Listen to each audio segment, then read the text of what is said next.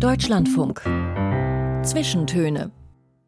Aus urheberrechtlichen Gründen wurden alle Musiktitel dieser Sendung gekürzt.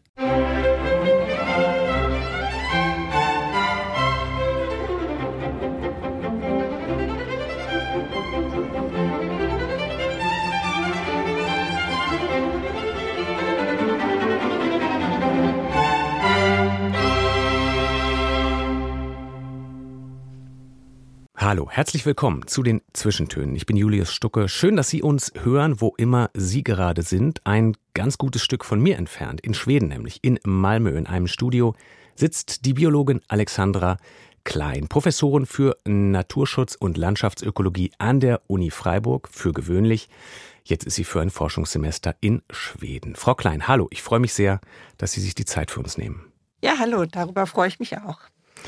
Wir lernen heute mit Alexandra Klein eine Biologin kennen, die vor allem äh, Insekten im Blick hat, das Zusammenspiel von Insekten und Pflanzen. Also, was hat die Biene mit meiner Tasse Kaffee hier zu tun? Wer hat da welche Funktion in so einem komplexen System? Wie sie das erforscht, das besprechen wir. Es kriecht, krabbelt und brummt also heute ein bisschen hier in den Zwischentönen. Und klar, wenn es um Insekten geht, dann geht es mittlerweile und auch heute bei uns natürlich auch ums Insektensterben. Wie geht's den Insekten heute? Welchen Anteil daran haben wir Menschen und welche Folgen drohen? Auch das ein Thema. Und wenn man die Zwischentöne, das verrate ich noch heute, ähm, in zwei Songs packt, dann trifft heute Karel Gott auf Tonsteine Scherben. Biene Maya meets den Rauchhaus-Song. Schöne Kindersendung trifft besetztes Haus. In einem solchen hat Alexandra Klein als junger Mensch nämlich auch mal gelebt. Wie das kam, was das hinterlassen hat, heute auch noch ein Thema. Frau Klein, als Biologin könnten Sie sich auf viele Tiere spezialisieren, aber Sie haben äh, sich den Insekten und ähm, der Interaktion von Insekten und Pflanzen gewidmet. Äh, haben Sie eigentlich ein Herz für alle Insekten? Also klar, Bienen sind nützlich, Ameisen sind irgendwie fleißig, äh, Schmetterlinge sind schön, aber mögen Sie wirklich alle Insekten? Das ist eine gute Frage, aber ehrlich gesagt fällt mir kein Insekt ein, was ich überhaupt gar nicht mag. Also ich sehe ja immer die Wichtigkeit dieser Insekten dahinter, auch wenn es jetzt eine Mücke ist, sehe ich immer dahinter, wie viele Vögel ähm, auf diese Mücke vielleicht äh, jetzt aus sind und möchten die gerne ähm, fressen oder konsumieren. Also es gibt jetzt keine Sekten, die ich überhaupt gar nicht mag. Mhm. Manche Spinnen, so richtig große in den Tropen, mh, hm, die, die, vor denen schütze ich mich gerne, aber äh, ich mag sie trotzdem. Es ist ja nicht so, dass Sie die Insekten an sich erforschen. Also weiß ich nicht, wie viele ähm, Fähigkeiten hat jetzt dieser Käfer oder, oder jenes Insekt, sondern es geht bei Ihnen um das Zusammenspiel von Insekten und Pflanzen. Also wer hat welche Rolle in so einem System? Lassen Sie uns das mal an einem Beispiel verstehen. Sie haben unter anderem in Indonesien geforscht, ein wichtiger Ort für Ihre Forschung. Welches Zusammenspiel zwischen welchen Insekten und welchen Pflanzen wollten Sie da untersuchen? Ich komme eigentlich ja, von der botanischen Seite. Also mich interessiert die Pflanze und was die Insekten damit zu tun haben. Warum braucht denn so eine Pflanze ein Insekt und wann braucht sie das Insekt nicht? Also wann ist das Insekt äh, von Vorteil für die Pflanze und wann wird es zum Nachteil oder welches Insekt ist zum Nachteil? Und äh, das hat mich sehr interessiert, die Interaktion. Mich hat aber damals auch vor allen Dingen interessiert, in die Tropen zu gehen und da gab es halt die Möglichkeit, über die Pflanzen-Insekten-Interaktion ähm, nach Sulawesi, also nach Indonesien zu gehen. Mhm. Und was ich mir dort angeschaut habe, also ursprünglich ähm, sollte ich mir die Insekten-Insekten-Interaktion anschauen. Also die Idee war, dass ich mir anhand eines, äh, also einen Landnutzungsgradienten heraussuche und schaue, wie verändert sich die Parasitierung von Schmetterlingen? Also Schmetterlingsraupen werden von anderen kleinen Insekten angegriffen und auch getötet. Und ähm, das sollte ich mir anschauen, weil die Hypothese dahinter war, dass sich die ja diese trophischen Ebenen, die Nahrungsnetze, dass äh, die sich verändern, wenn die Landnutzung sich verändert. Mhm. Und ähm, am Ende war es aber so, dass das alles nicht so gut geklappt hat, beziehungsweise ich da diese, äh, diese kleinen Tiere, die die Schmetterlinge da angreifen, beziehungsweise ihre Eier in sie reinlegen, dass ich davon viel zu wenige gefunden habe und ähm, angefangen habe, blühenden Kaffee zu beobachten. Aha. Einfach durch, durch Zufall oder, ähm, oder weil Sie sich eine Frage gestellt haben, ähm, die jetzt den, den Kaffee und die Insekten direkt betroffen hat? Ähm, Nicht ganz durch Zufall. Also meine Doktorväter, ich hatte einen Doktorvater und ne, noch einen, der dazwischen stand, der, der mich betreut hat. Ähm, die hatten schon überlegt, dass Kaffee auch sehr interessant sein könnte. Mhm. Aber die Idee kam vor allen Dingen daher, dass so einmal im Monat, also als ich da ankam, hat der Kaffee gerade geblüht. Also das sind dann unglaublich viele weiße Blüten. Also so eine Plantage mit, das war keine reine Plantage, wo nur Kaffee drin war, sondern es waren so Agroforstsysteme, ähm, wo dann auch Bäume über dem Kaffee stehen und es waren Kaffee und Kakao in, in diesem System, in diesem Agroforstsystem. Und ähm, dann sieht man halt einfach so ein Meer von weißen Blüten.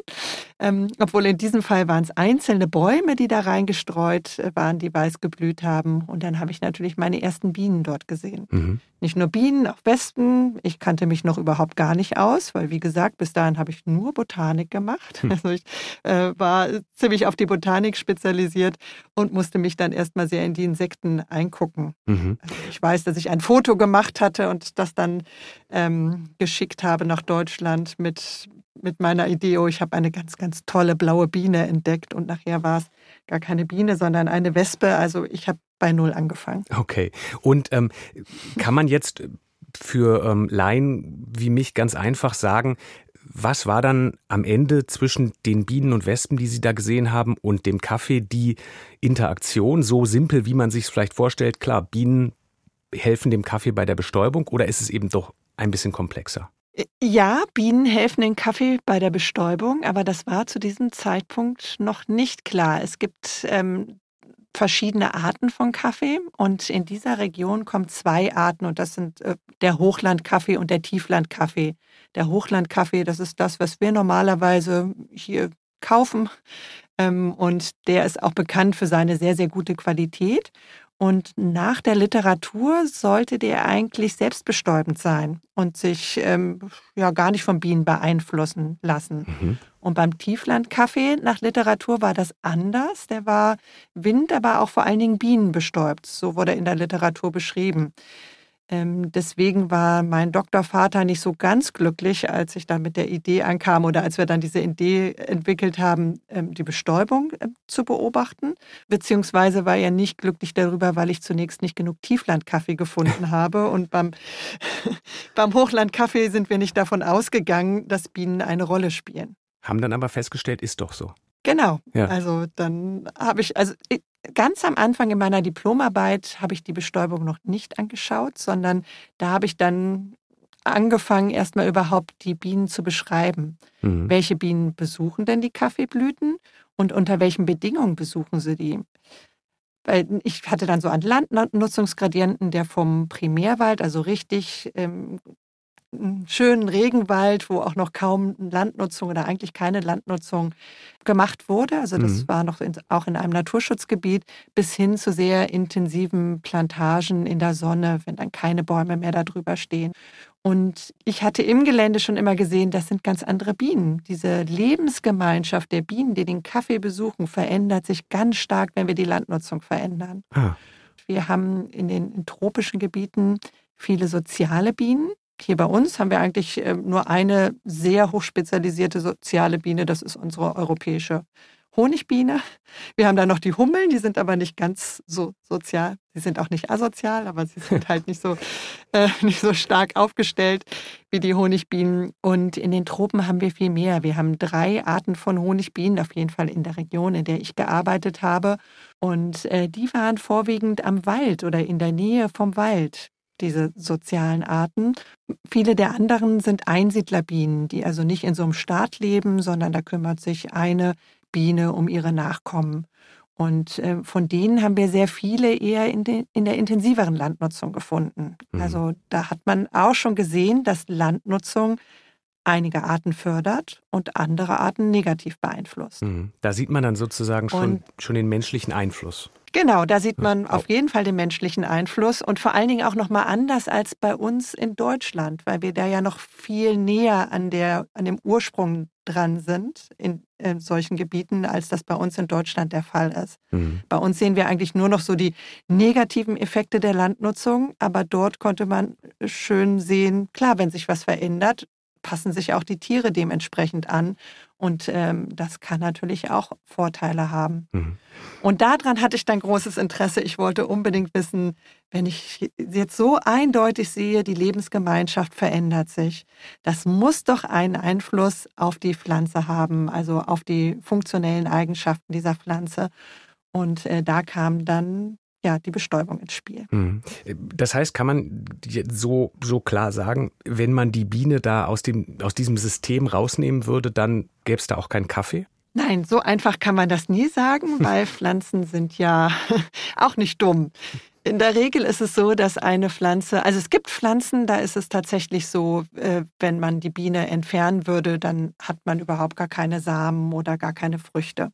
Aber bei den meisten Pflanzen ist es so, dass sie einfach weniger produzieren oder sie produzieren, wenn man Bienen rausnehmen würde, eine andere Qualität, eine, sage ich mal, schlechtere Qualität und die Pflanze kann sich nicht mehr so gut fortpflanzen und über die Jahre kriegt sie dann ein großes Problem. Mhm. Ähm, wenn ich jetzt beim Hochlandkaffee die Bienen aus dem System rausnehme, dann wird der, der Kleinbauer weniger Ertrag bekommen und auch eine andere Qualität. Meistens sind die Früchte größer erstmal. Das heißt aber nicht unbedingt, dass sie besser sind. Ähm, aber er wird weniger bekommen. Aber es mhm. heißt nicht, dass es überhaupt gar keinen Kaffee geben wird. Alexandra Klein, Biologin, heute in den Zwischentönen im Deutschlandfunk. Wir hören einen ersten Song von denen, die sie sich gewünscht haben. You Learn von Alanis Morissette.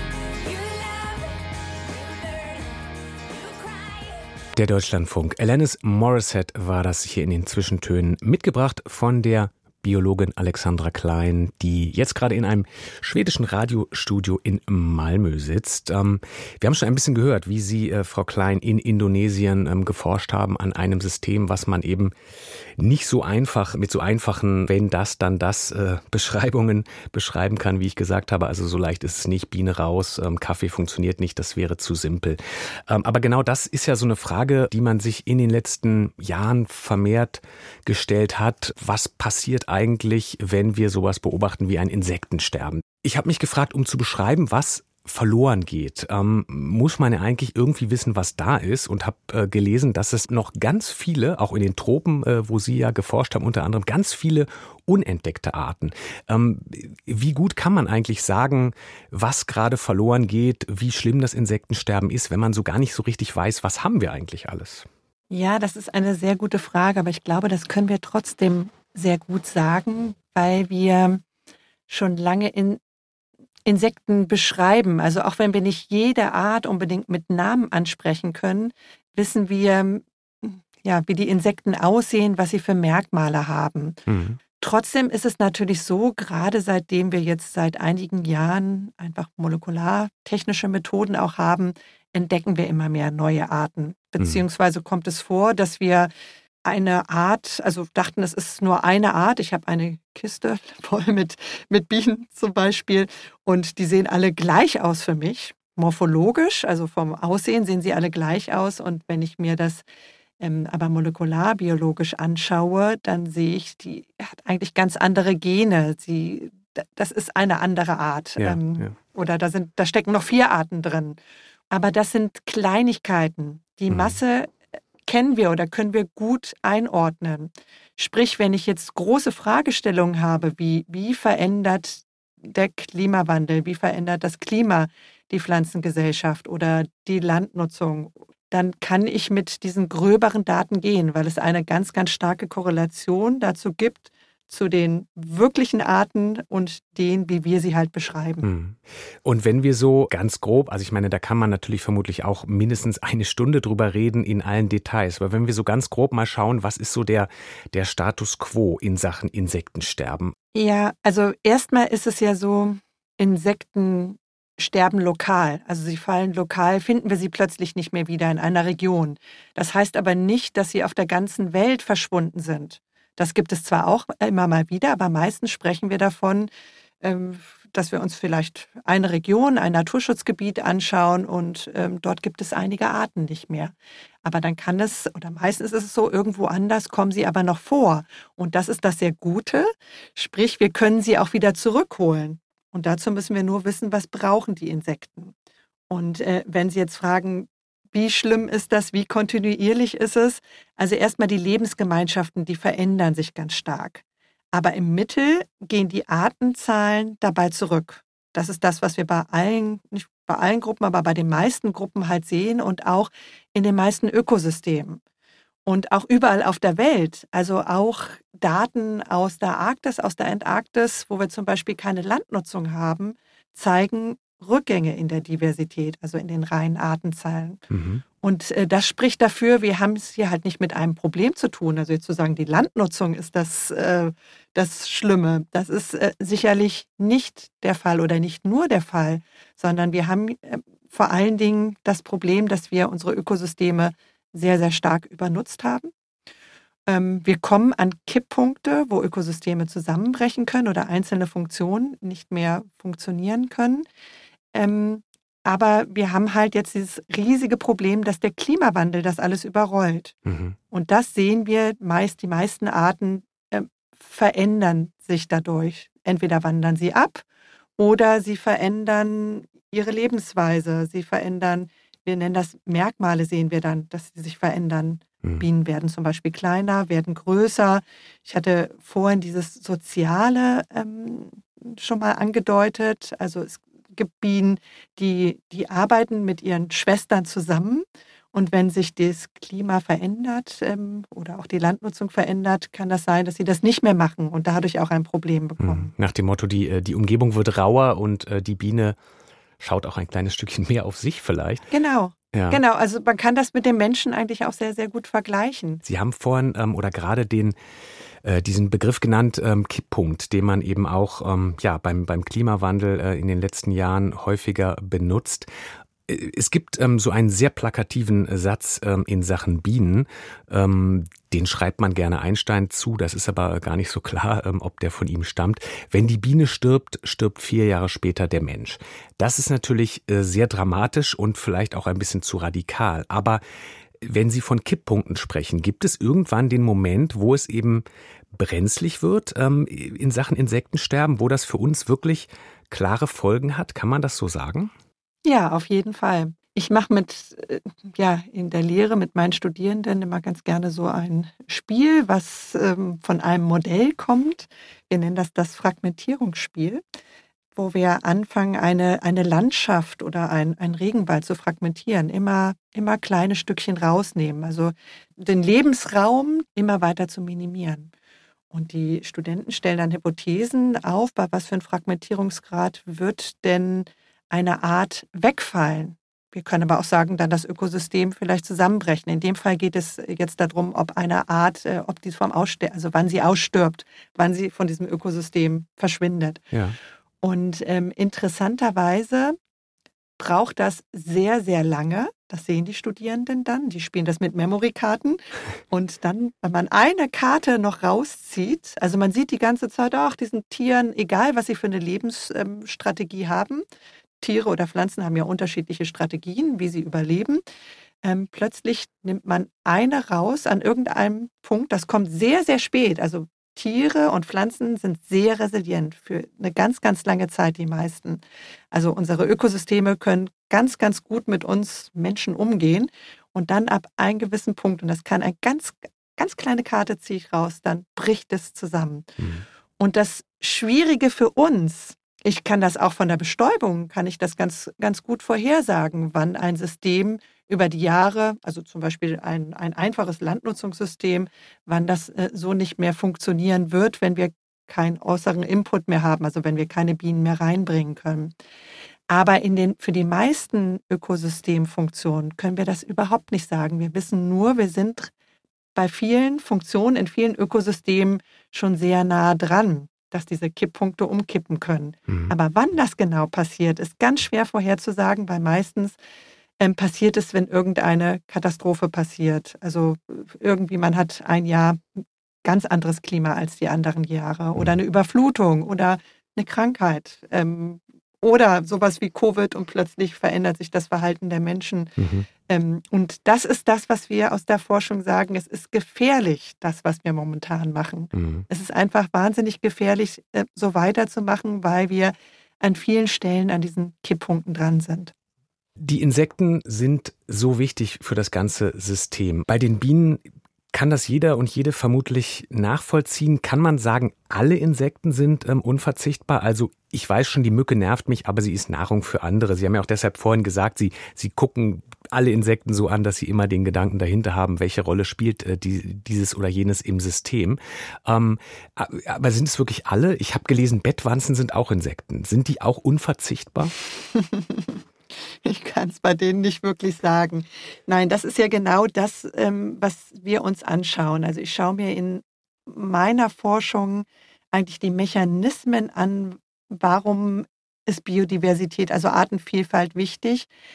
Ähm, welche Vielfalt, also welche Arten ähm, und genau wie viel Vielfalt brauchen wir denn, dass bestimmte Ökosysteme funktionieren. Und wenn ich mir das von der Seite anschaue, dann brauche ich nicht jedes Insekt. Mhm. Dann ist es meistens, also ich kann es von meiner Bestäubungsseite aus erklären, ganz gut, dann ist es so, dass ich verschiedene funktionelle, also verschiedene Gruppen ähm, an Bienen brauche, aber ich brauche nicht alle Bienen. Wenn ich mir aber eine Wiese anschaue, wo viele verschiedene Blütenpflanzen sind, die haben alle eine unterschiedliche Form, die Blüten. Manche sind klein, manche sind groß, manche haben den äh, Nektar ganz versteckt und andere haben ihn offen. Und die brauchen jede eine andere Bienenart. Und mhm. teilweise sind das sehr spezialisierte Beziehungen. Und da brauche ich dann halt wieder die Diversität. Also ich muss mir das halt immer für das bestimmte System anschauen. Mhm. Und äh, äh also jede jedes Insekt hat irgendeinen Beruf bei uns in den Ökosystemen. Okay, okay. Ich weiß es jetzt immer noch nicht, den Beruf der Bettwanzen, das müsste ich nachgucken. Gut, ich beschäftige mich nicht mit denen. Die Bettwanze haben wir jetzt nicht gerettet, aber, aber wir haben gelernt, ähm, gelernt von Ihnen auf jeden Fall, wie wichtig ähm, ja, jedes Insekt in einem System ist, dass jedes Insekt eine, wie Sie sagen, einen Beruf hat, eine Rolle spielt. Alexandra Klein sagt das. Sie ist heute zu Gast in den Zwischentönen. Ähm, wir hören jetzt noch einen Song und zwar einen von äh, Johnny Cash, ähm, Personal Jesus.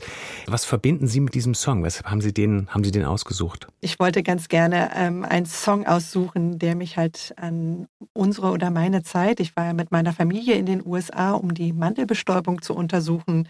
Ähm, ja, das Johnny Cash erinnert mich daran, aber auch viele seiner melancholischen Songs ähm, vor allen Dingen die Songs, die mit seiner Kindheit äh, auf der Farm zu tun haben, die höre ich ganz gerne, weil ich auch sozusagen auf einem Bauernhof groß geworden bin. Mhm. Über Ihren Weg, Ihren ähm, persönlichen Weg äh, von der Kindheit ähm, bis zum Studium und an die Uni, über den sprechen wir hier in den Zwischentönen nach den Nachrichten oder, wenn Sie uns als Podcast hören, hier nach Johnny Cash Personal Jesus. Äh, und wo wir gerade schon bei Podcast sind, die Zwischentöne für immer dabei in der DLF Audiothek App fürs Smartphone.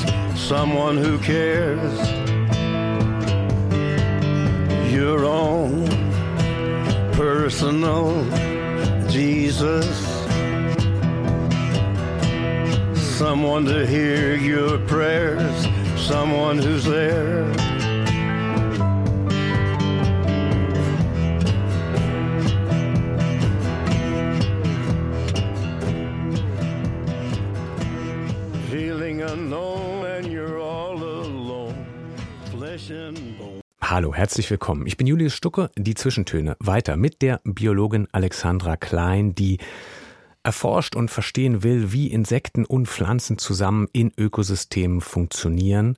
Momentan ist sie für ein Forschungssemester in Schweden. Es geht in dieser Stunde ein bisschen mehr um ähm, ihren Lebensweg, um Kindheit, um äh, die Jugend von Professorin Alexandra Klein. Professorin, das heißt in Deutschland ja meist von Kind an Akademikerhaushalt, eine Familie, die einen auf dem Weg unterstützen kann, mit Geld unterstützen kann, mit Zeit unterstützen kann. Das war bei Ihnen anders. Das ist auch noch ein Thema bei uns. Aber erstmal hören wir jetzt noch einen Song von ihrer Playlist. Und zwar ähm, einen, wo ich im ersten Moment gestutzt habe. Ich hatte auch ein klein bisschen Angst, weil es einfach ein wirklich gnadenloser Ohrwurm ist. Man muss eigentlich nur den Titel lesen und sofort hat man es ähm, den halben Tag im Ohr. Und weil ich mir auch nicht sicher war, ob sie das irgendwie ironisch meinen, ähm, weil es natürlich bei der Insektenforscherin irgendwie so klingt, als wollten sie damit ein, ein, eine kleine Ironie reinbringen. Aber sie meinen es ganz ernst. Die Biene Maya, das Lied von Karel Gott. Ähm, ist das so ein Insektenforscher-Song? Nein, es hat für Sie einfach auch ein, ein, Stück, ähm, ein Stück Kindheit vermutlich.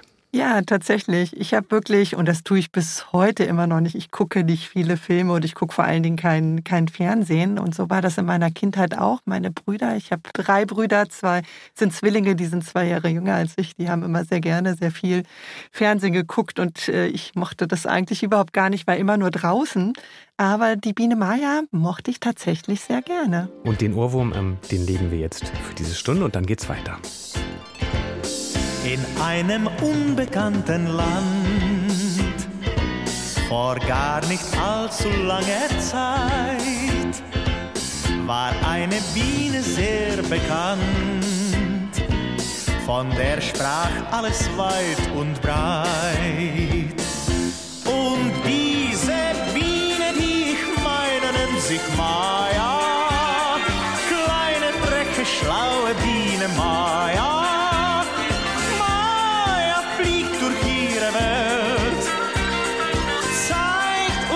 was ihr gefällt. Wir treffen heute unsere Freundin Biene Maya. Diese kleine freche Biene Maya. Maya, alle lieben Maya. Maya. Maya. Die Biene Maya, mitgebracht von der Biologin Alexandra Klein. Sie haben mir im Vorfeld auch erzählt, dass Sie gerade viel über die eigene Kindheit, das eigene Aufwachsen nachdenken. Worüber denken Sie gerade nach, wenn Sie an Ihre Kindheit denken? Eigentlich würde ich sagen, meine Kindheit lief sehr gut, ähm, nur vielleicht anders als die Kindheit von anderen Kindern. Also äh, vielleicht liegt es aber auch daran, dass ich ein Mensch bin, der alles gerne positiv sieht und nicht so negativ sieht. Aber ähm, wir sind halt sehr untypisch ich, ich sag mal, ich bin ohne Erziehung aufgewachsen. Mhm. Also ohne Vater, der, äh, der hat uns oder hat meine Mutter sehr, sehr früh verlassen. Da war ich vier, meine kleinen Brüder waren zwei. Ich kann mich auch überhaupt gar nicht mehr an diese Zeit erinnern, obwohl mir immer gesagt worden ist, dass ich sehr eng mit meinem Vater war. Aber wahrscheinlich habe ich das auch verdrängt dann halt äh, später. Und äh, meine Mutter musste da irgendwie alleine mit uns äh, drei Kleinkindern. Dann hatten wir noch einen viel größeren Bruder von ähm, einem anderen Vater, der ist 16 Jahre älter als ich, der es auch nicht einfach hatte, weil der musste auf uns dann immer aufpassen. Und wir waren, wie gesagt, nicht erzogen und ziemlich frech und haben gemacht, was wir wollten. Und ähm, ich bin so ein bisschen dieser Situation ausgewichen da zu Hause mit, mit den Brüdern und meine Mutter musste immer arbeiten. Also wir waren immer alleine auch auf uns gestellt und war dann auf einem benachbarten Bauernhof. Und da habe ich tatsächlich meine ganze Kindheit, sobald ich wach geworden bin, ganz früh morgens bin ich dahin, habe mich um die Kühe gekümmert, habe damit geholfen und habe dann vor allen Dingen auch diesen Wunsch immer wieder geäußert, ich möchte unbedingt ein Pferd haben. Und ich hatte nur eine Freundin, die auch ohne, die ist mit ihrem Vater ohne Mutter groß geworden und die hat immer erzählt, ich habe mein Pferd, weil ich habe ja keine Mutter. Mhm. Und dann habe ich zu meiner Mutter immer gesagt, ich brauche auch ein Pferd, weil ich habe ja keinen Vater. Und äh, irgendwann habe ich dann dieses Pferd, also habe ich tatsächlich ein Pferd gekriegt, einen jungen Araberhengst. Ähm, ja, und das, da habe ich, glaube ich, extrem viel gelernt. Mhm. Erstmal musste ich mich selber darum kümmern, dass der versorgt wurde. Wir hatten nicht wirklich Geld dafür. Und ähm, der hat mir auch sehr, sehr viel beigebracht. Also mhm. das war, glaube ich, sehr, sehr wichtig, dass ich meinen Weg gefunden habe, weil ich war, ja, ich war mit meinem Kopf immer nur draußen. Ich habe in der Schule nicht aufgepasst. Also ich wurde da wirklich eher gesehen, oh Gott, was für ein problematisches Kind. Und es, es war nicht so ganz einfach, da durchzukommen. Aber das hat sie dann ja vermutlich auch ein bisschen in die Richtung, in die Richtung gebracht, sich eben auch ähm, heute anzuschauen, ja, ähm, welche Rolle in diesem ganzen System, Insekten, Pflanzen und alles, was eine Rolle spielt, eben auch die Landwirtschaft spielt. Also da ist diese Nähe schon wirklich gewachsen damals? Ja, garantiert. Ich habe äh, sehr, sehr früh immer die Landwirtschaft beobachtet. Also ich habe sehr eng mit dem Bauern, das war ein alleinstehender Bauer, ähm, der diese kleine, das war eine ganz kleine, wirklich noch traditionelle Landwirtschaft, trotzdem viel mit Pestiziden auch gearbeitet, viel mit Düngung. Da musste ich auch lernen, ähm, warum das so ist. Ja, da habe ich, ich, ich war in der Schule und habe eigentlich nur aus dem Fenster geguckt und immer geguckt, oh, ich muss unbedingt zurück, ich muss die Tiere reinholen. Es mhm. regnet so, die Weiden gehen kaputt. Ähm, wir müssen heute die Ernte reinbringen. Also mein Kopf war eigentlich immer nur da. Mhm. Ähm, und dann war ich natürlich auch viel mit den Tieren. Ich hatte da eine Ziege, mit der ich draußen spazieren war, kleine Kälbchen, also einfach extrem viel draußen. Und so hatte ich da einfach ganz großes Interesse, immer daran zu beobachten, was passiert dort in der Natur und auch die Rolle der Landwirtschaft natürlich. Mhm. Sie haben gesagt, Sie, Sie versuchen, ähm, sich alles positiv und optimistisch anzuschauen im Rückblick. Gleichzeitig klingt es natürlich schon ein bisschen wie, wie eine kleine Flucht aus der Familie. Ja, sicherlich ab einem gewissen Punkt, weil meine Mutter war auch nicht so Ganz einfach, ähm, sie hat irgendwann, sie war Geschäftsführerin, hat eine Firma übernommen und das in einer Zeit, wo es nicht einfach war und sie war auch nicht die geborene Geschäftsführerin, sage ich mal. Sie war eine super gute Verkäuferin, aber diese ähm, Firma ist dann pleite gegangen. Sie hat davor die Augen zugemacht ähm, und ich habe versucht zu helfen, aber ich bin gar nicht an sie drangekommen. Sie hat vor allen Dingen Frauen auch nicht zugehört. Meinem, meinen Brüdern hat sie schon eher gehört, ähm, auf sie gehört, aber auf mich gar nicht. Und damit bin ich dann überhaupt nicht zurechtgekommen und bin dann tatsächlich relativ früh geflohen aus dieser Situation. Also mhm. mit, mit 16 ähm, ja, bin ich dann geflohen und war erstmal in besetzten Häusern dann mhm. unterwegs. Darüber sprechen wir gleich noch ausführlich. Ein kleiner Gedanke ähm, aber noch zu der Zeit davor. Ich habe es vorhin kurz angesprochen. Es ist in der Regel in Deutschland in der Tat so, dass, ähm, also wirklich in den aller, allermeisten Fällen, ähm, dass eine Kindheit dann mit einer Professorinnenkarriere wie bei Ihnen endet, ähm, wenn eben der Weg schon von vornherein eigentlich ähm, in diese Richtung geht. Also die Eltern das mitgeben, die Unterstützung da ist, das Geld da ist, die Zeit da ist, dass also alles bereitet wird. Das war offensichtlich bei Ihnen ja anders. Wenn Sie da heute zurückschauen, ähm, sind Sie da auch ein bisschen stolz und sagen, hey, schau, was du erreicht hast, wohin du gekommen bist, was man dir damals eben vielleicht, Sie haben gesagt, Sie haben aus dem Fenster geschaut in der Schule, was man dir damals eben auch nicht zugetraut hat, das hast du geschafft. Sehen Sie das ähm, so mit so einem Stolz oder kann man natürlich auch ab und an beobachten, hinterlässt es bis heute ein Gefühl, irgendwie nicht so richtig immer dazuzugehören. Wie ist das bei Ihnen? Also ganz lange war ich da drauf sicherlich, also überhaupt nicht stolz. Das musste ich auch erst mal lernen. Das haben mir immer wieder in den letzten Jahren Menschen gesagt, wenn ich gefragt worden bin, zum Beispiel, warum, warum sollten wir Sie denn einstellen? Als ich mich in Freiburg beworben habe auf die Professur, kam dann die Frage, ja, warum sollen wir denn gerade Sie nehmen? Und ich bin, war völlig vom Kopf geschlagen und habe dann gesagt, wahrscheinlich, weil ich eine Frau bin. Hm. Also man hm. hätte, ich habe die Stelle dann trotzdem gekriegt, aber ähm, ja, also das hat, hat lange gebraucht und da wurde mir auch immer wieder gesagt, ey, man muss, oder guck doch mal, was du alles geschafft hast. Das musst du auch sehen. Und ich musste das auch lernen, das positiv zu sehen, weil ich ja jetzt in dieser Rolle bin, dass ich junge Menschen coache, dass ich sie auf ihren Weg begleite. Und die haben, man hat immer schwierige Phasen in seinem Leben. Und ich muss äh, immer wieder dann auch darauf aufmerksam machen, guck doch mal, was ihr da jetzt schon geschafft habt. Und jetzt ist nur noch dieses Stückchen zu gehen was immer nicht so ganz einfach ist und vor allen Dingen, weil ich, wenn ich so zurückdenke, wirklich einen recht stolperigen äh, Weg gegangen bin, muss ich auch immer darauf achten, dass ich das äh, nicht äh, übertrage. Nur weil ich das gut immer positiv gesehen habe, heißt das ja nicht, dass andere das auch so sehen. Mhm.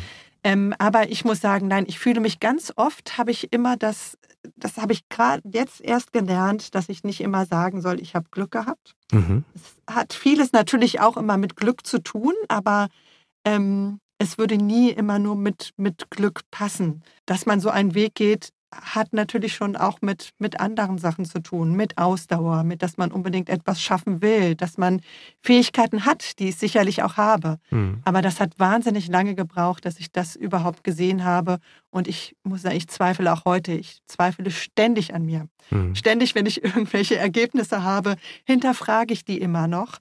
Und äh, das hat mir sicherlich auch viele Steine immer wieder in den Weg gelegt, beziehungsweise nicht die großen Lorbeeren gebracht, die manche, ich sage jetzt mal, bei Männern ist das oft auch einfacher, die, die bekommen konnten, weil sie nicht so kritisch dann auf ihre ähm, Ergebnisse zum Beispiel geschaut haben. Alexandra Klein, heute in den Zwischentönen, wir haben es gerade schon angerissen, es gab dann eine Zeit, in der Sie wirklich ja ähm, sich auf den Weg gemacht haben mit 16, 17 und äh, rausgegangen sind, ähm, weg von zu Hause in ein besetztes Haus. Und genau ähm, ja, zu dieser Geschichte und, äh, und zu diesem Punkt bringt uns ein Song von Tonsteine Scherben, der Rauchersong. Der Mariannenplatz war blau, so viel Bullen waren da. Und Mensch Meier musste heulen, das war wohl das Tränengas. Und er fragte irgendeinen, sag mal, ist hier heute ein Fest? Sowas ähnliches, sagte einer. Das Bethanien wird besetzt. Wird auch Zeit, sagte Menschmeier, stand ja lange genug leer. Ach, wie schön wäre doch das Leben, gibt es keine Pollys mehr. Doch der Einsatzleiter brüllte, räumt den Mariannenplatz, damit meine Knüppel gerade genug Platz zum Knüppeln hat. Doch die Leute im besetzten Haus riefen, ihr kriegt uns hier nicht raus.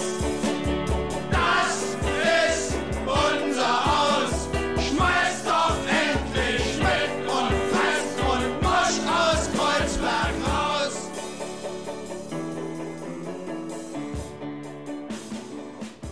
Das ist unser Haus. Eine Textzeile, sehr viel äh, geschmettert in der Hausbesetzer-Szene, in den Hausbesetzer-Szenen, seit es diesen Tonsteine-Scherben-Song, den Rauchhaus-Song gibt. Äh, 1972, zufälligerweise auch das Geburtsjahr unseres heutigen Gastes, die Biologin Alexandra Klein, in einem Studio in Schweden in Malmö. Frau Klein, dieser Song, der kommt äh, aus der Berliner, äh, der Kreuzberger Hausbesetzer-Geschichte Mariannenplatz, aber der bringt uns in ihre besetztes Hausgeschichte in Göttingen.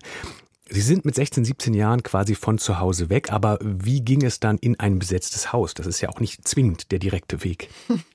Über eine Schulfreundin, die äh, in diesem besetzten oder die ihren Freund, glaube ich, der hatte, der da in dem besetzten Haus war und dann bin ich über sie dahin gekommen. Ja, da konnte man ja übernachten, da konnte man leben. Ähm, und das hat mich dann dazu gebracht, ich hatte zu diesem Zeitpunkt auch so ein bisschen schwer mit, ähm, mit dem Bauern, bei dem ich immer war, beziehungsweise, ach, diese Beziehung war halt einfach auch nicht so ganz einfach und ich hatte mein Pferd dann woanders hingebracht, ähm, erstmal. Und ich musste, glaube ich, ähm, irgendwie weg, musste mich irgendwie neu orientieren.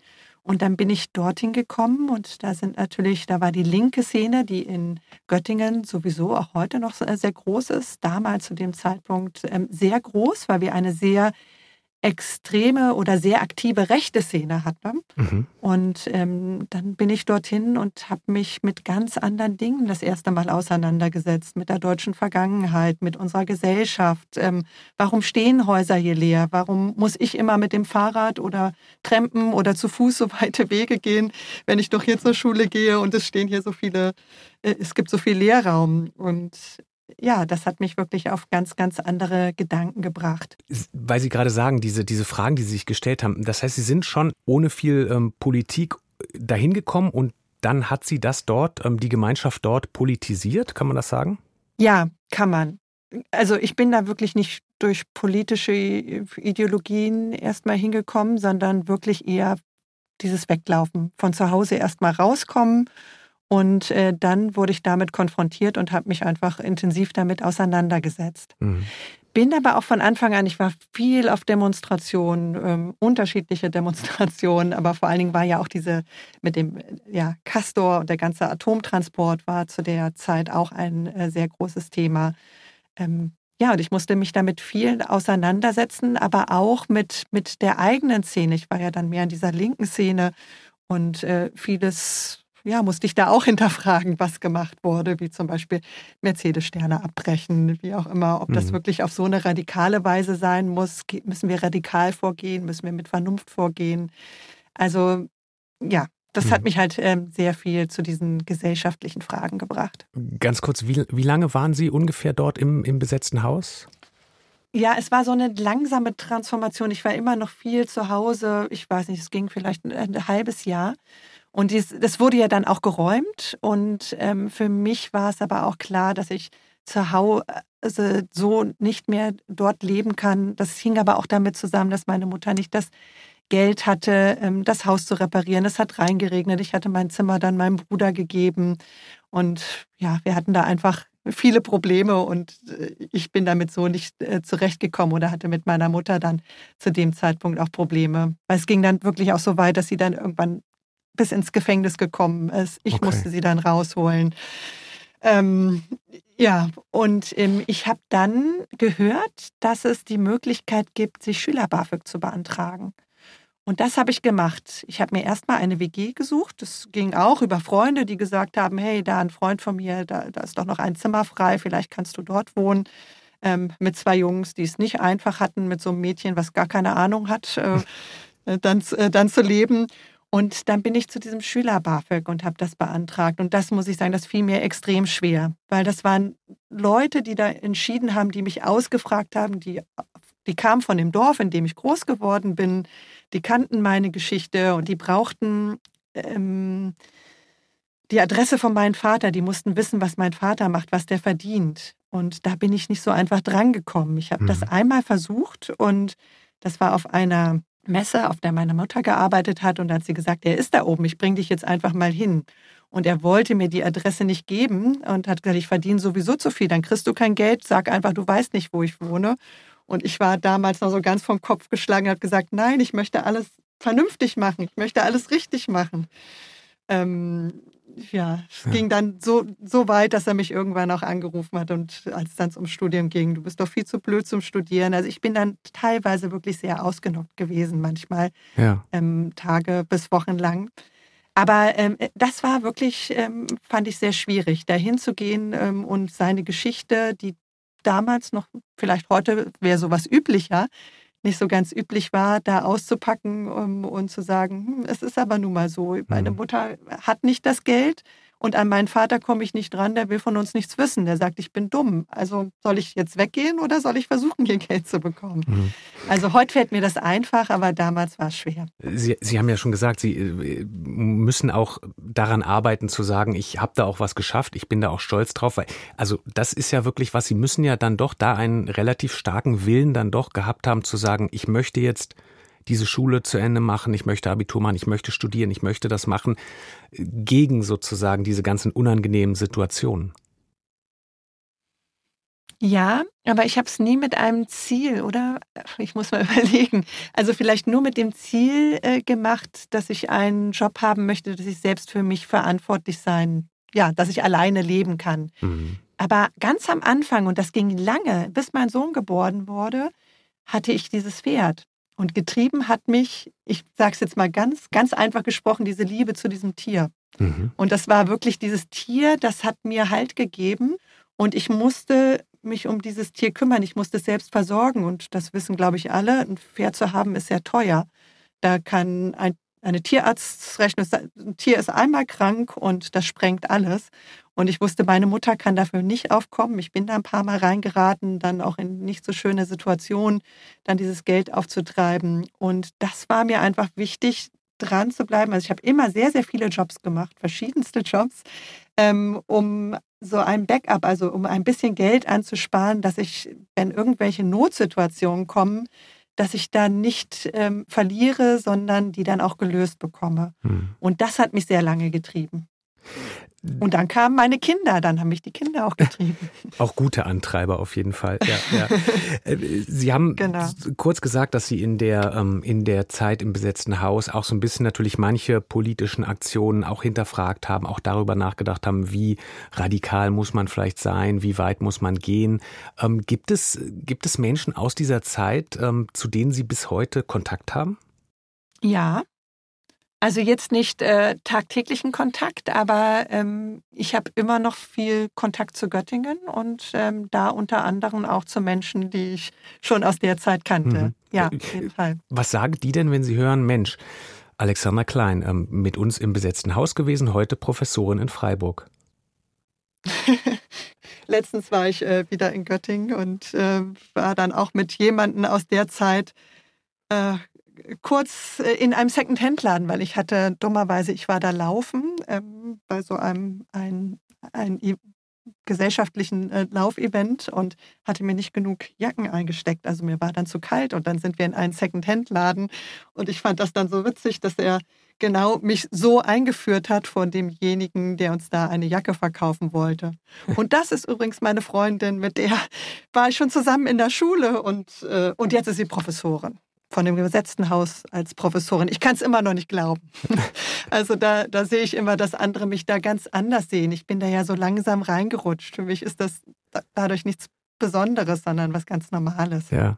Was ich aber glaube ich, was extrem wichtig ist, ist, ich arbeite ja mit meinen Themen, ähm, auch wenn es rein naturwissenschaftliche Themen sind, sind wir sehr nah dran, teilweise an der Politik, also an der Gesellschaft auf jeden Fall. Mhm. Und ich glaube, da hilft mir mein Lebensweg sehr. Also es hilft mir natürlich, die, die Landwirte auch zu verstehen, weil ich so lange auf diesem Bauernhof war.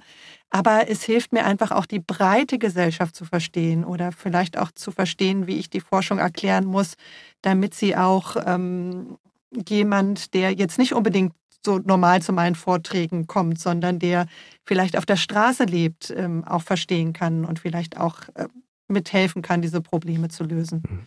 Und also ich glaube, da, das ist etwas, was vielleicht nicht so jeder Forscher oder jeder Professor so mit sich bringt.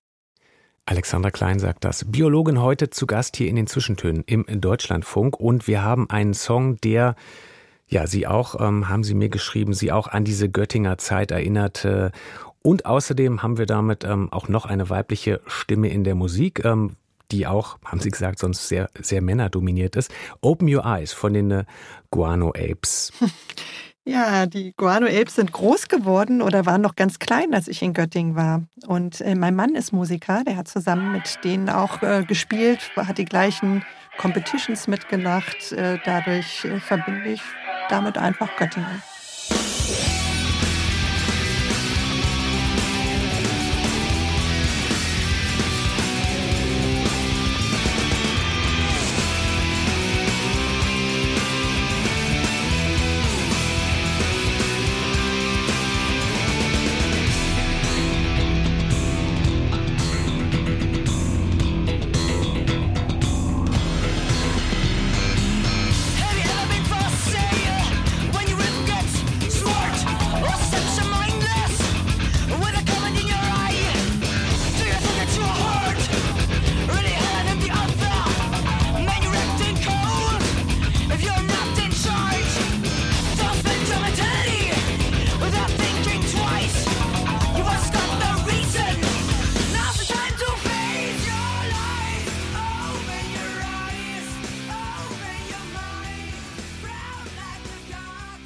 Open Your Eyes, die Guano Apes hier im Deutschlandfunk. Gewünscht von der Biologin Alexandra Klein, heute unser Gast in den Zwischentönen. Wir haben mit ihr schon gesprochen über Insektenforschung. Sie hat uns erzählt, wie komplex so Insekten-Pflanzensysteme sein können und ähm, dass da jedes Tier im Prinzip seinen Platz hat. Dann waren wir bei ihrem Weg, einem nicht ganz einfachen, geraden Weg vom Elternhaus übers besetzte Haus, äh, ja, bis in die Uni Freiburg, wo Sie jetzt äh, Professorin sind, Frau Klein. Lassen Sie uns noch ein bisschen Zeit nehmen, um auch, ja, über so Schlüsse und Schlussfolgerungen zu sprechen, die Sie aus dem ziehen, was Sie erlebt haben. Sie haben es gerade schon so ein bisschen angerissen. Also haben Sie den Eindruck, Sie machen wirklich Dinge anders als andere, weil Sie eben, ja, einen vielleicht nicht so ganz geraden Weg gegangen sind? Ja, das denke ich schon. Also nicht alles. Ich mache vieles genauso wie alle anderen auch. Ähm, aber ich glaube, ich habe einen anderen Blick auf manche Dinge. Und das ist das, wo, wofür ich mich auch in der Universität auch einsetze, dass wir Diversität im, im Universitätssystem einfach ganz, ganz stark leben. Also wir sollten nicht nur Wissenschaftler haben, die aus Akademikerfamilien kommen. Wir sollten natürlich nicht nur Männer haben, aber diese Gendergeschichte, die verfolgen wir schon länger. Wir verfolgen auch, dass wir aus unterschiedlichen Ländern, unterschiedlichen kulturellen ähm, Background Menschen haben sollen. Aber ich glaube, es ist auch ganz wichtig, und da bin ich ja nicht alleine, da gibt es äh, sehr viele, die ja vielleicht aus Elternhäusern kommen, die eine ganz andere soziale Gesellschaft betreffen. Ähm, mhm. Und ich glaube, das ist extrem wichtig, weil die Forschung, die wir heute machen, ist selten eine Forschung, wie sie Albert Einstein gemacht hat. Ich sage, eine Forschung in einem Elfenbeinturm, das gibt es heute nur noch sehr wenig. Mhm. Das gibt es auch, aber man geht eigentlich immer auch einen Weg sehr angewandt oder nah an der Gesellschaft zu arbeiten. Auf jeden Fall wird das von uns verlangt und ich fand das auch von Anfang an immer sehr wichtig. Ich wollte nie Forschung machen, die irgendwo in der Schublade verschwindet, sondern man will damit ja auch was bewirken. Man möchte ja an den großen Problemen ähm, dranbleiben und auch etwas bewirken können. Und ich glaube, dafür brauchen wir ähm, Menschen, die in der Universität mitarbeiten, die auch die Politik mitberaten, die ähm, ja einfach aus verschiedenen Hintergründen kommen. Ja. Und auch eben ähm, damit einen weiteren Blick haben, weil sie ähm, ja dieses also wenn wir jetzt bei dem Insekten sind, eben wäre ja dann was verändern, etwas gegen das Insektensterben quasi zu tun. Ähm, da gibt es natürlich auch seit einiger Zeit viel, was getan wird. Ähm, so ein Wort, was man eigentlich dann immer gerne hört, ist der Blühstreifen. Da haben Sie mir vorher gesagt, das ist so ein Punkt, wo man ganz gut sehen kann, dass es vielleicht auch manchmal ein bisschen zu einfach angeschaut wird und man alle Seiten sehen muss und nicht, nicht so simpel, wie es manchmal, ähm, manchmal klingt. Genau, der Blühstreifen ist halt einfach. Den kann jeder machen und dem tut nicht mal jemand, der, der tut einfach nicht weh. Ein bisschen Samen irgendwo noch hinzustreuen, das, das kriegt halt irgendwie jeder hin. Aber wo wir hin müssen, ist ja ganz, ganz andere Ökosysteme aufzubauen. Wir müssen ja in diese Restauration kommen. Also die Ökosysteme, die wir heute haben, die sind so ähm, sensibel, sage ich mal, so fragil, dass sie halt an den Kipppunkten sind. Mhm. Und äh, das müssen wir verändern. Wir müssen diese Komplexität wieder mitdenken und können nicht auf dieses einfache System, ich sage mal in der Landwirtschaft gesprochen, Monokultur gehen, sondern es muss wieder komplexer werden. Mhm. Und das, das ist so ein Blühstreifen, ist auch was ganz Einfaches. Den bringe ich mal einfach an die Seite meines Ackers hin und schon habe ich was getan. Und ich habe tatsächlich was getan. Mhm. Es ist ja nicht so, dass das nicht auch Insekten erstmal anzieht. Und wie, wie gesagt, sie sind dann nicht mehr ganz so sensibel bei den Pestiziden oder reagieren nicht so stark auf den Pflanzenschutz, der da ausgebracht wird. Ähm, aber das, das ist nicht End of the story, sage ich mal. Wir ja. müssen viel, viel weiter gehen. Ja. Aber das ist trotzdem schon ja was, worüber dann auch gestritten wird, wo dann vielleicht auch Landwirte sagen, ähm, warum soll ich jetzt hier und da den Blühstreifen machen? Verstehe ich nicht. Ja, was heißt verstehen? Die, die, wissen ja viel, viel mehr oft als ich von dem gesamten System. Ähm, sie so mussten halt lange, ging es nur um Ernährungssicherheit, ging es nur um hohe Erträge. Und wir sehen jetzt, dass wir damit viel falsch gemacht haben und die Komplexität des Ökosystems weggenommen haben, aber die ist dafür da, um dass Ökosysteme halt funktionieren. Und da wieder anzusetzen, natürlich sind das viele Streitpunkte. Ich bin momentan, ich habe das ganze Wochenende nur an einem Papier mit diesen Streitpunkten gearbeitet, weil wir vom Bauernverband berechtigt ähm, ganz viel Kritik zu einem äh, was bekommen haben, was wir schreiben halt gerade an so einem großen Bericht über den Status der Biodiversität und wir denken da manchmal auch zu einfach und dann ist es ganz gut, auch von den Landwirten wieder zu hören, hm, das ist aber uns jetzt wieder zu einfach. Und in diesem Spannungsfeld bewegen wir uns, aber es ist extrem wichtig, dass man beiden Seiten zuhört, dann die Evidenz zusammenbringt und sie dann interpretiert, dass es neutral ist und nicht interpretiert Richtung Naturschutz, interpretiert Richtung Landwirtschaft, sondern wir müssen uns immer in diesem Dreieck Ernährungssicherheit ist in Deutschland ja kein Problem, aber wir müssen es weltweit denken, weil es ist so komplex, dass die ganze Welt beeinflusst ist, wenn wir in Deutschland an einer Straube ziehen. Dann müssen wir die Biodiversität und diesen großen Drachen, der uns gerade überrollt, Klimawandel mitdenken. Ja. Und das ist nicht einfach und da sind wir in extrem vielen Konflikten und man kann es nicht immer allen gerecht machen. Und man muss sehr, sehr weit in die Zukunft denken und die ganzen Unsicherheiten versuchen, mit in die Modelle einfließen zu lassen. Mhm. Sie versuchen, ähm, haben Sie mir gesagt, da alle an einen Tisch zu bekommen. Also die Landwirtschaft, ähm, den Naturschutz. Das klingt nach einem anstrengenden ähm, äh, Mediationsjob? ich weiß ich nicht. Ich bin nicht die Mediatorin. Obwohl ich finde immer die Wissenschaft, ähm, das ist das Schöne an meinem Job. Ich, ich äh, bin neutral. Aber man muss als Wissenschaftler, wenn man in diesem Bereich arbeitet, Scheuklappen abbauen. Also ich komme ja auch sehr oder natürlich treibt mich auch der Naturschutz. Ich habe ja diese Professur Naturschutz. Mhm. Ähm, trotzdem muss ich mich öffnen und auch verstehen, warum Landwirtschaft so ist, wie sie ist und ähm, warum der einzelne Landwirt jetzt nicht von einem Tag auf den anderen das machen kann, was wir ihm sagen, zum Beispiel Pestizide weglassen. Mhm. Das, das, das würde so nicht, äh, nicht funktionieren. Das, das muss man halt einfach ähm, äh, erstmal einführen, etablieren, die äh, neuen Methoden, äh, beziehungsweise auch erstmal neue Methoden haben.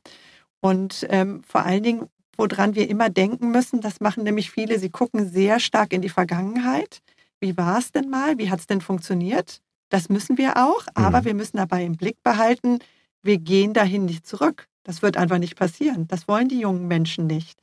Wir sind einfach schon Schritte gegangen. Wir können nicht einfach zurückgehen. Wir werden in eine ganz andere Zukunft gehen und trotzdem muss diese Zukunft so sein, dass unsere Ökosysteme beständig sein können. Und das ist äh, nicht einfach, ja, Mediation. Ich würde sagen, nein, das tue ich nicht. Ich muss tun, was mein Job ist, ist die Evidenz, die ganzen Studien ähm, anzuschauen und sie so zu bewerten, äh, dass es Richtung Erhalt von Ökosystemen. Mhm. Aber das ist interessant. Sie sagen, Sie sind als Wissenschaftlerin eben eigentlich in der neutralen Position. Aber erleben Sie das auch, dass in den letzten Jahren ja zunehmend trotzdem innerhalb eben der Diskussion, die wir haben, ob jetzt beim Klimawandel, ob es auch in der Corona-Zeit war, immer wieder die Wissenschaft ja droht, ähm, da irgendwie so ein bisschen doch zwischen die Fronten zu kommen. Ne? Und, und jede Seite irgendwie zieht ja auch so ein bisschen an ihrer neutralen Position. Erleben Sie sowas auch? Ja, natürlich. Die ganze Zeit. Ich werde ständig angerufen oder kriege ständig irgendwelche E-Mails und da sehe ich schon, ich werde nur gebraucht, weil ich Wissenschaftlerin bin. Sie wollen nur ein bestimmtes Statement haben. Sie wollen nur ein bestimmtes Ergebnis haben. Ähm, und das kommt von allen Seiten. Da wird man hin und her gerissen. Also das, das erlebt man tagtäglich. Mhm. Aber da haben Sie sich ein dickes Fell ähm, irgendwie angeschafft oder Sie können das abperlen lassen, da können Sie gut mit umgehen? Oder nervt ja, das auch also manchmal? anfangs konnte ich, doch anfangs konnte ich das überhaupt gar nicht. Also ich habe oft E-Mails, die gehen teilweise unter die Gürtellinie, die gehen teilweise in einen sehr persönlichen Bereich. Ähm, das, ich konnte anfangs damit gar nicht umgehen. Ich glaube, gar, irgendwann, es war auch nach dem Deutschlandfunk-Interview, hatte ich mal von jemandem, der sich auch sehr gut auskennt im Naturschutz, einen Naturschützer, eine E-Mail gekriegt, wie, wie ich denn so unverschämt sein könnte, die Komplexität dazu also der Komplexität die Schuld zu geben. Ich habe der Komplexität nicht die Schuld gegeben. Ich habe nur versucht zu erklären, dass es nicht so einfach ist. Und er hatte gesagt, wie Sie in Ihren Elfenbeinturm. Und ich dachte, oh, das ist doch genau das, was ich nicht tue. Und das hat mich, äh, ja, manchmal schlagen ein so einzelne ähm, E-Mails oder so einzelne Anrufe dann ziemlich. Und das habe ich aber gelernt, ähm, das ist mittlerweile besser.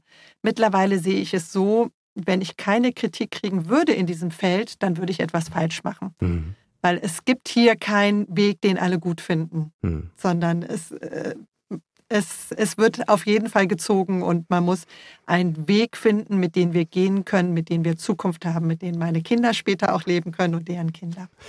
Wir haben einen Song jetzt ähm, von Pink Floyd, ähm, den sie sich gewünscht haben, Goodbye äh, Blue Sky, ähm, vom legendären Album The Wall Ende 1979 veröffentlicht. Bis heute ähm, habe ich gelesen, eines der meistverkauften Doppelalben überhaupt. Also äh, das zeigt, äh, man kann oder konnte zumindest äh, mit inhaltlich schwerem Stoff auch ähm, ja, kommerziell erfolgreich sein. Da sind Songs über Kriege dabei, über Autorität, über Bildung, Emotion und ähm, ja, eine ganz äh, dramatische Gesamtgeschichte auf zwei Alben erzählt. Äh, dieser Song Goodbye Blue Sky, warum war Ihnen der wichtig?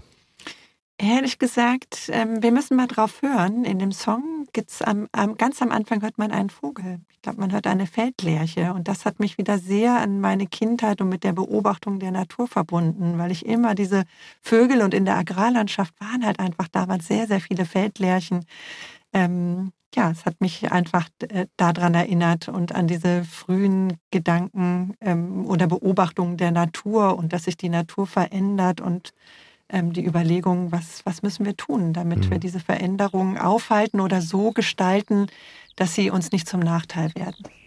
Darüber sprechen wir gleich noch, aber jetzt konzentrieren wir uns mal kurz, ob wir die Feldlerche erkennen hier bei Goodbye Blue Sky von Pink Floyd.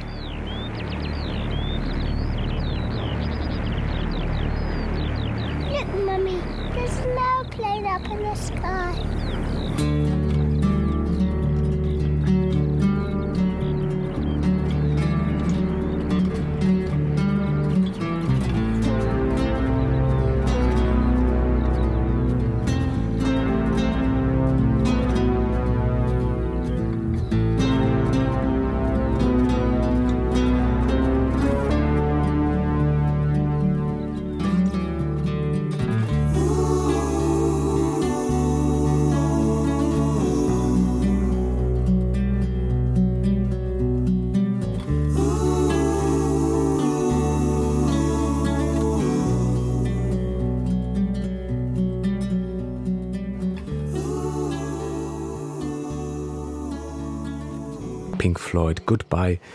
Blue Sky. Alexandra Klein hat sich den gewünscht, Biologieprofessorin heute, unser Gast in den Zwischentönen im Deutschlandfunk.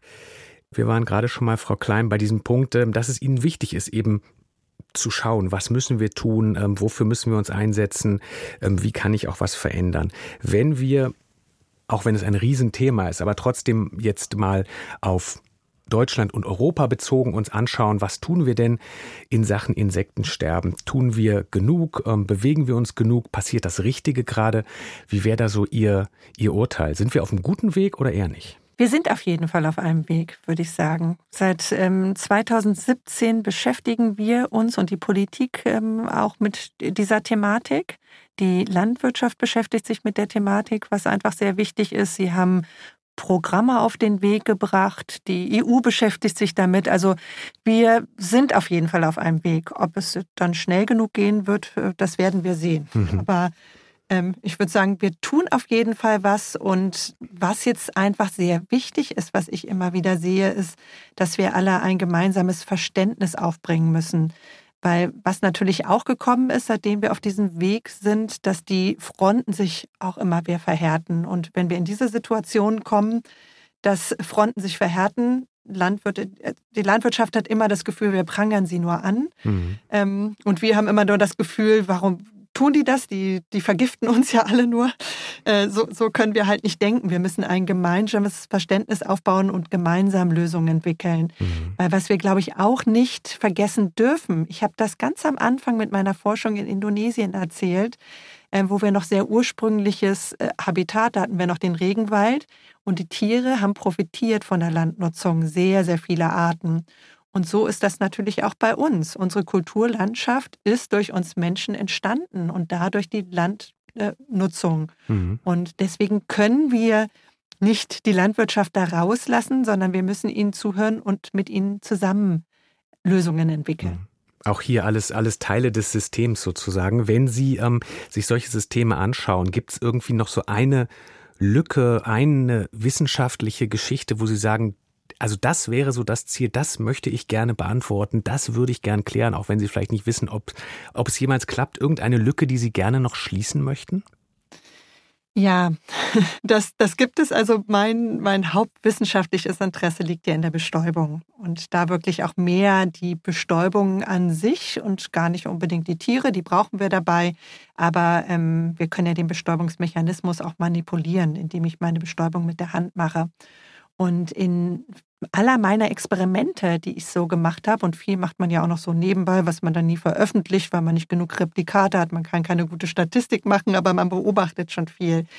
Und ähm, ich habe einfach sehr viel beobachtet, dass die Genetik, also was für Pollen ähm, auf die, die Mutterpflanze übertragen wird, dass das ganz stark die Qualität ähm, sag ich mal, der Samen und dann der Reproduktion einer Pflanze beeinflusst. Mhm. Und das würde ich gerne noch mal viel, viel besser verstehen, weil das einfach in diesem Kulturpflanzenbereich auch äh, sehr wenig verstanden ist oder sehr wenig wissenschaftliche Evidenz gibt. Mhm. Und äh, das ist eigentlich das, wo ich persönlich gerne meine, ja, mich in der Wissenschaft noch mehr einbringen möchte. Aber ähm, ansonsten habe ich einfach ähm, große Projekte, wo wir wirklich dabei sind, dieses Co-Design, also mit den Landbewirtschaftern, mit den Naturschützern zusammen Experimente aufzusetzen, die dann auch direkt in den Naturschutz gehen, also zum Beispiel in die Restauration von Bestäuberhabitaten. Da haben wir ein großes EU-Projekt. Und ähm, ansonsten in Freiburg arbeiten wir auch viel im Wald. Ich komme nicht aus dem Wald, das sagt meine ganze Geschichte. Ich kenne mich im Wald wirklich nicht so gut aus. Ähm, aber ähm, wir haben zum Beispiel ein Waldbiodiversitätsexperiment. Und da nochmal, da verstehen wir noch sehr wenig, wenn Baumarten wegfallen in einem Wald, was passiert mit der, den gesamten Nahrungsnetzen, die mhm. ja sehr komplex sind. Warum werden Arten spezialisierter oder warum werden sie wieder generalisierter? Also warum können sie sich von viel ernähren oder nur von einer Pflanzenressource ernähren? Also das sind äh, teilweise sehr sehr kleine, spezifische Fragestellungen. Eine wichtige Frage habe ich mir jetzt irgendwie die ganze Zeit immer so ein bisschen äh, gestellt, wenn Sie beschrieben haben, wie jedes Insekt ähm, so ähm, seinen Beruf, haben Sie, glaube ich, vorhin gesagt, hat im System, ähm, seinen Platz hat im System, auch wenn man jetzt vielleicht nicht sagen kann, was genau ist der Job der Bettwanze, aber irgendwas, ähm, irgendeine Rolle spielt sie im System. Wie ist es eigentlich mit uns Menschen? Sind wir unverzichtbar? für die Ökosysteme sind naja, also wenn wir den Menschen herausnehmen, wenn der Mensch jetzt nicht mehr da wäre, dann wird sich natürlich die, die, alle Ökosysteme werden sich sehr, sehr stark verändern. Aber sie werden sich einspielen. Sie werden, äh, sie werden ihre Balance finden. Wenn es einen Wissenschaftler geben würde, der sich das anguckt und er guckt sich zum Beispiel die Bestäubung äh, dann an, dann kann es natürlich auch erstmal negative äh, ja, irgendwelche negativen mhm. Einflüsse haben. Aber die Ökosysteme wären ohne den Menschen besser dran mhm. im Großen und Ganzen. Alexandra Klein sagt das, Biologieprofessorin, heute bei uns zu Gast in den Zwischentönen im Deutschlandfunk. Diese Zwischentöne finden Sie und genug andere Episoden in der DLF Audiothek App fürs Smartphone. Die nächsten Zwischentöne, die kommen äh, mit meiner Kollegin Tanja Runo und mit einer Frau, die sagt, ein Tag ohne Kochen ist ein trauriger Tag. Die Kulturwissenschaftlerin Elisabeth Bronfen sagt das. Sehe ich ähnlich. Frau Klein, wie ist das bei Ihnen? Ein Tag ohne Kochen, ein trauriger Tag oder auch vielleicht eine gute Gelegenheit, sich bekochen zu lassen? Momentan ist es so, ach, ein Tag ohne Kochen äh, hilft mir Zeit zu gewinnen. Aber somit versuche ich immer so ein bisschen vorzukochen, dass ich äh, für die Tage, wo dann sehr, sehr viel los ist, momentan brennst mit dieser politischen Stellungnahme, dass man da nicht unbedingt kochen muss, okay. sondern noch was äh, da hat, was man schon gekocht hat. Wir haben noch ähm, einen Song hier in den Zwischentönen und ähm, weil auf ihrer Liste noch mehrere waren, dachte ich, sie entscheiden das einfach gerne spontan. Also ich habe auf ihrer Liste noch ähm, Queen zum Beispiel mit Bicycle Race, dann sind da äh, die Ärzte mit einem Song, der heißt Deine Schuld oder immer so von Carajo. Wenn Sie jetzt einen von diesen dreien aussuchen, ähm, spontan, welchen? Welchen wollen wir noch hören? Ich glaube, spontan äh, am besten zu dem, worüber wir gesprochen haben, wären jetzt die Ärzte. Die Ärzte mit deine Schuld, weil, ähm, weil man die Schuld immer nicht wegschieben kann, passt es zu dem, worüber wir gesprochen haben. Genau. Alexandra Klein, danke für die Einblicke in Ihr Leben und Ihre Arbeit. Danke nach Schweden. Dahin ist genau in diesem Moment unsere Leitung auch getrennt. Danke Ihnen für Ihr Interesse, fürs Zuhören zu Hause oder wo immer Sie die Zwischentöne hören. Ich bin Julius Stucke. Danke. Tschüss.